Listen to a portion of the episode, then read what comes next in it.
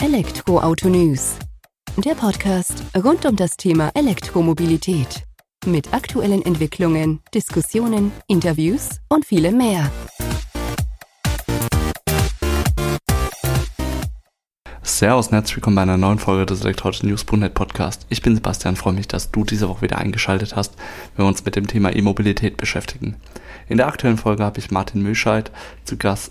Er ist geschäftsführender Gesellschafter von Twike und das schon eine ganze Weile, 25 Jahre sind es mittlerweile, die er für das Unternehmen tätig ist.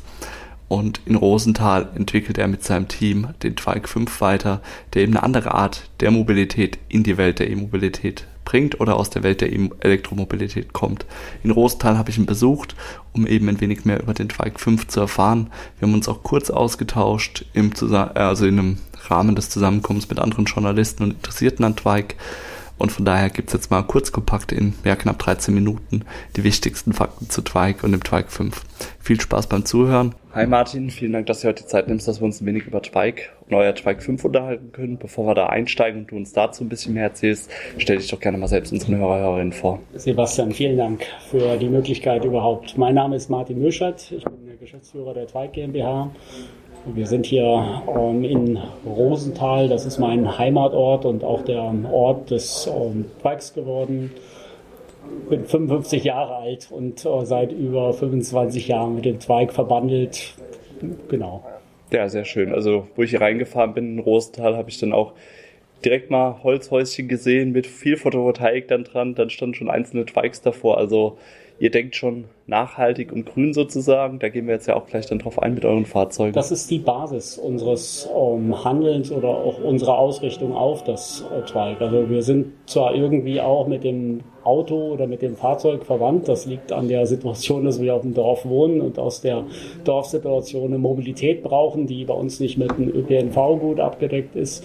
Und auf der anderen Seite ist man sich nicht nur der Endlichkeit des Öls, sondern auch einfach der, der Problematik und der Auswirkungen auf das Klima ist man sich bewusst und deswegen suchen wir da ganz bewusst die ähm, verbrauchsärmere, die effizientere Mobilität. Und die spiegelt sich ja dann in dem Twike wieder sozusagen, wo jetzt ja gerade in der Entwicklung oder auf dem Weg zur Serienreife seid von Twike 5. Vielleicht magst du uns da erstmal abholen sozusagen für die Person, die vielleicht noch gar nichts davon gehört hat, von dieser anderen Mobilität, wie du es jetzt genannt hast. Bei dem ähm, Twike handelt es sich ja um Schweizer Entwicklung, die sich Schweizer Studenten vor über 30 Jahren einfallen äh, haben lassen. Damals mit einem Fokus auch auf Mobilität, die auch den menschlichen Körper mobil bleiben lässt. Also das ist eine Weiterentwicklung eines Liegerades und ähm, die mit Wetterschutz und entsprechend Kollisionsschutz ausgestattet dann wirklich alltäglich Mobilität bietet und für viele auch regelrecht ein Pkw ersetzt. Zwei Personen sitzen nebeneinander.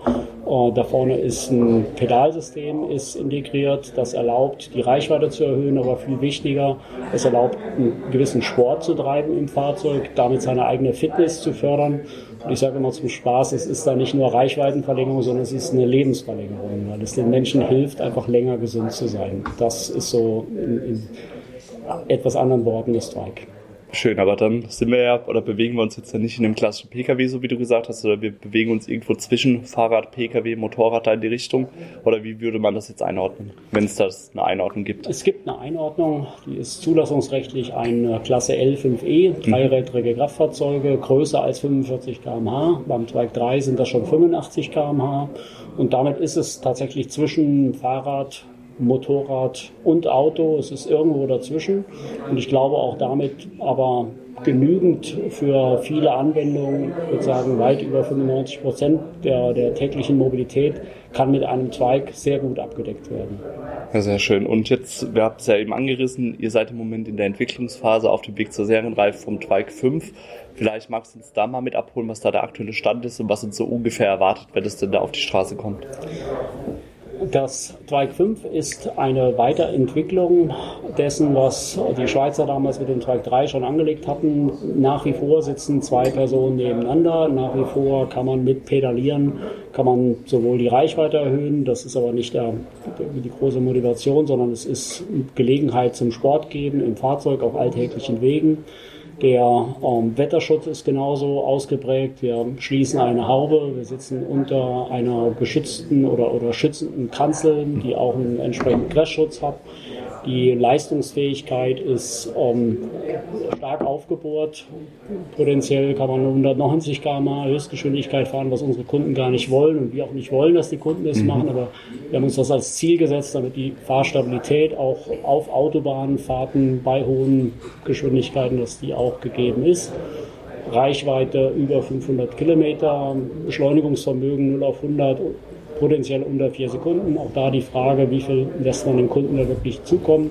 Man wird gegenüber einem Pkw eigentlich keinen Mangel erleben. Also es sei denn, ich will eine dritte oder vierte Person mitnehmen, weil es bleibt ein Zweisitzer. Wir haben einen großen Kofferraum, da kann man, ähm, der ist aus, ausgebaut so groß, dass man sich da reinlegen kann. Man kann ihn auch als kleinen Camper benutzen. Also für viele Menschen, für viele äh, Personen, bevor sie vielleicht die Familie gründen und sagen, jetzt brauche ich einen Dreisitzer oder jetzt muss ich äh, auch Familienfahrten machen, wird das Twike Wahl Nummer eins sein. Also das kann komplett die Mobilität des Junggesellen oder der Junggesellin äh, kann das abdecken. Aber das kann auch, wenn die Kinder aus dem Haus sind, kann das wieder das ideale Fahrzeug sein, mit dem ich alt werde. Sehr schön. Also für alle etwas sozusagen mit dabei. Jetzt hast du ja schon angerissen, es steht dem Pkw an sich nichts nach. Wie ist das denn mit dem Thema Sicherheit? Gerade wenn wir jetzt von den hohen Geschwindigkeiten sprechen. Gibt es Airbag drin? Gibt es Sicherheitssysteme, die dann auch eben noch einen gewissen Schutz mit reinbringen? Oder wie stellt ihr das sicher, dass da auch die Insassen dann sicher von A nach B kommen sozusagen? Also ganz klar, ist es nicht vergleichbar mit einem Mercedes S-Klasse oder mit Fahrzeugen, die da entsprechende Crash-Eigenschaften haben und da jahrelang drauf getrimmt wurden und wo auch ein ganz anderer Erfahrungsschatz vorliegt. Wir haben einen guten Überrollschutz, also wir haben grundsätzlich eine gute Grundstruktur. Wir haben auch ein Rückhaltesystem, sprich Sicherheitsgurt. Das wird auch technisch, ähm, muss es nachgewiesen werden, dass das den Anforderungen genügt. Ein Airbag brauchen wir zum Glück nicht. Also die Aufprallgefahr auf ein Lenkrad oder auf ein Armaturenbrett, das haben wir in der Art nicht, weil es doch weit weg ist. Also sicherlich kann ein Airbag, Seitengardine oder was auch immer, da kann da nochmal entsprechend ähm, weitere Sicherheit eingebaut werden. Die ist nach unserer Erfahrung und da werden wir auch unsere Kunden weiterhin sensibel machen, eher eingebaut beim Kunden. Also in seiner defensiven Fahrweise. Zum Glück ist unser ähm, Zielkunde oder der, der sich angesprochen fühlt vom Twike, das ist nicht der Draufgänger, das ist der, der sich zurückhaltend verhält.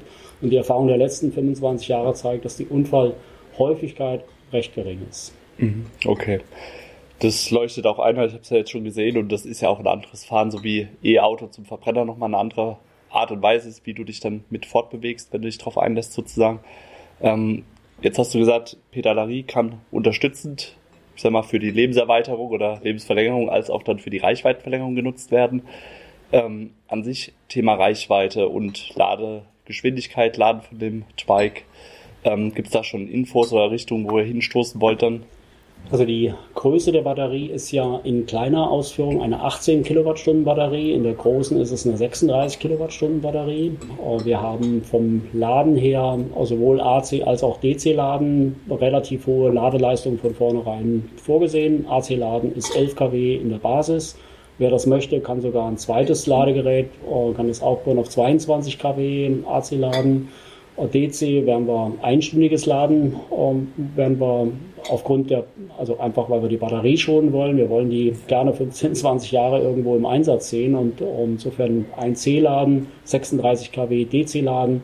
Das sind 500 Kilometer in der Stunde, die ich nachtanken kann, wenn ich auf der Strecke bin und nach, ich sag mal, 480 Kilometer weiß, ich muss noch ein paar Kilometer, also ich muss da nochmal, ähm, ja, ich sag mal, Batterie genügend laden, damit ich meinen Zielort sicher erreiche.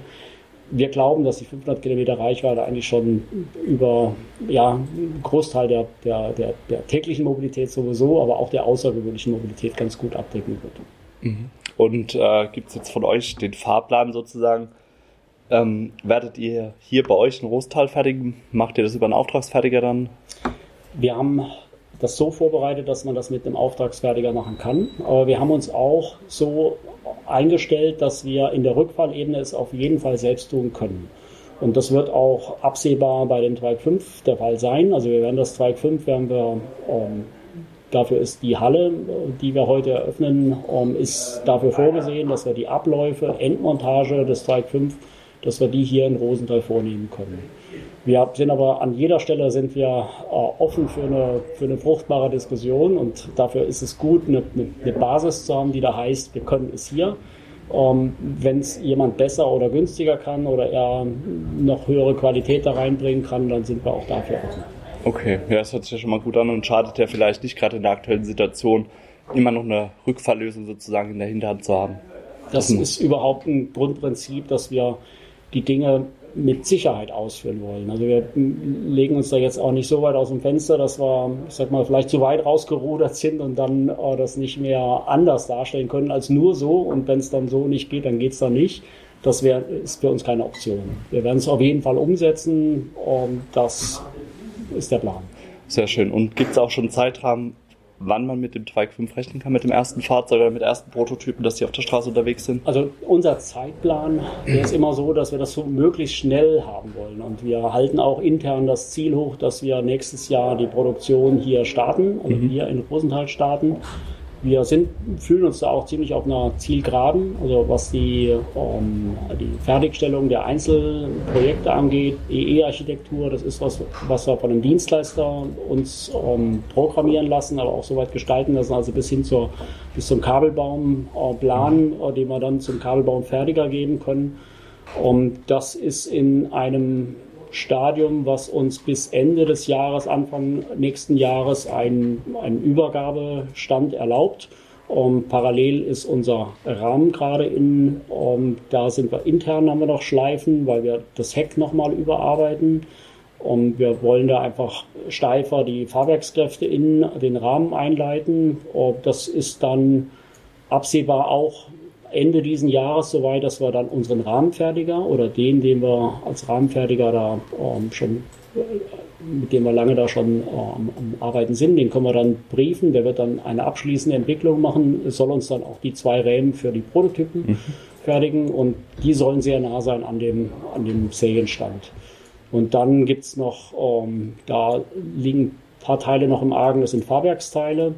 Da ist aber ein Kollege, der komplett den Überblick über Fahrwerk hat, der arbeitet sich aktuell von, ich sag mal, dem Reifenaufstandspunkt bis zur Anbindung an den Rahmen durch und legt da alle Bauteile, also stellt sicher, dass die im CAD auch stimmen und, und dass äh, wir da keinen Fehler ähm, irgendwo, dass der sich reingeschlichen hat und dann, ähm, wenn der grünes Licht gibt, geben wir alle Fahrwerksteile in Auftrag. Das wird beim Gießen, ich glaube, da haben wir einen, einen zeitlichen Lauf von acht bis zehn Wochen, bis wir dann aus den Gussteilen dann erste Teile kriegen. Also wir wollen den Farbprobungsträger relativ früh im neuen Jahr, wollen wir den aufsetzen und den dann auch ähm, recht schnell weiterziehen zum Prototypen. Ja, hört sich gut an. Dann vielen Dank erstmal für den Überblick, Martin, und viel Erfolg auf dem Weg dorthin. Danke dir, Sebastian. Vielen Dank. Das war es also auch mal wieder mit dem Elektroauto News.net Podcast. Ich habe mich gefreut, dass du wieder eingeschaltet hast, wenn wir uns um so ein ja, interessantes Thema aus der Welt der E-Mobilität beschäftigen. Ich hoffe, dir hat es auch Spaß gemacht und du schaltest nächste Woche wieder ein bei der nächsten Folge unseres Elektroauto News.net Podcast. Mach's gut, bis dahin, ciao.